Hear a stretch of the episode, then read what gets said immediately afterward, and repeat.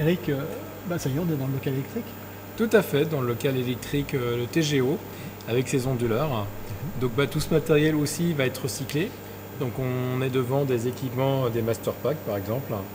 Ils m'ont retourné à l'usine bah, de là où ils viennent, Mhm. donc c'est du Schneider, je fais pas de pub mais il y en avait beaucoup.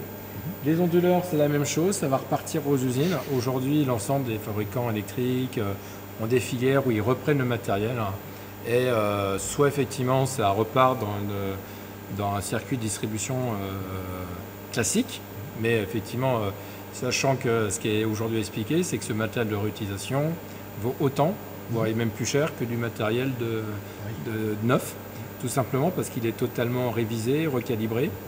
Et justement, dans le cadre de la réglementation euh, Environnemental 2020, euh, il faut réutiliser, le- pour être conforme, c'est pas une obligation, mais on souhaite l'être, il faut utiliser le, maximum de matériel réutilisé. Tout ça, c'est pour les matières, les, ressources, euh, notamment les terres rares et autres qu'on trouve dans des processeurs. Il y a, beaucoup de choses euh, électroniques dans ces équipements. Euh, L'objectif, c'est bah, d'avoir une empreinte environnementale minimum, donc de réutiliser les matériaux tels qu'ils sont. Alors ça va jusqu'à des détails, hein, on va essayer de réutiliser la moquette, les, les câbles, mais voilà, ces gros équipements, eux, sont totalement réutilisables.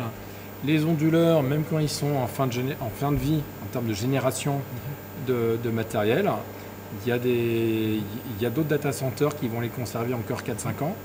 Bah, ça va servir de pièce de rechange aussi, mais bien sûr euh, complètement testé. euh, ça sera la même fiabilité qu'une pièce neuve. hein. Mais euh, je trouve ça de point très très intéressant que ces efforts qui, bah, qui commencent à être faits dans tous les sites, tout, tout l'immobilier, et ben, on commence à le mettre aussi euh, en, qu'on l'utilise cette méthodologie également au niveau de- des data centers. Alors, dans le temps, il manque un élément, ce sont les batteries, et ils sont, elles sont en dessous. Les batteries, effectivement, bah, étaient séparées. Euh, ça date aussi du design du data center. Les, les batteries étaient très dangereuses. hein. Euh, pendant un certain temps, elles l'étaient moins. Avec les batteries lithium, elles le redeviennent.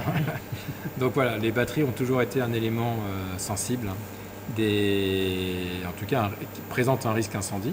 On l'a encore vu sur, euh, sur un- l'année dernière sur un, sur un site. hein.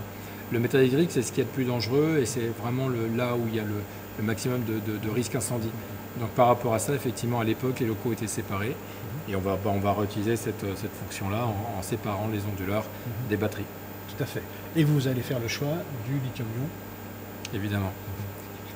Pourquoi? Bah, évidemment, parce qu'effectivement, aujourd'hui, elles ont beaucoup évolué. La question se posait encore il y a 3-4 ans, euh, ne serait-ce pour des questions de prix. Aujourd'hui, euh, c'est beaucoup plus dense. hein. Il y a, il y a une fatigue euh, moins importante. Donc voilà, technologiquement, quand je dis bien évidemment, c'est si aujourd'hui, si on a les, les moyens financiers de le faire et et il n'y a plus vraiment de différence, hein, c'est plus simple de partir sur des lithium. Elles ont été elles-mêmes sécurisées, donc on a un retour d'expérience bien plus important. Et donc on part sur des batteries lithium. Merci.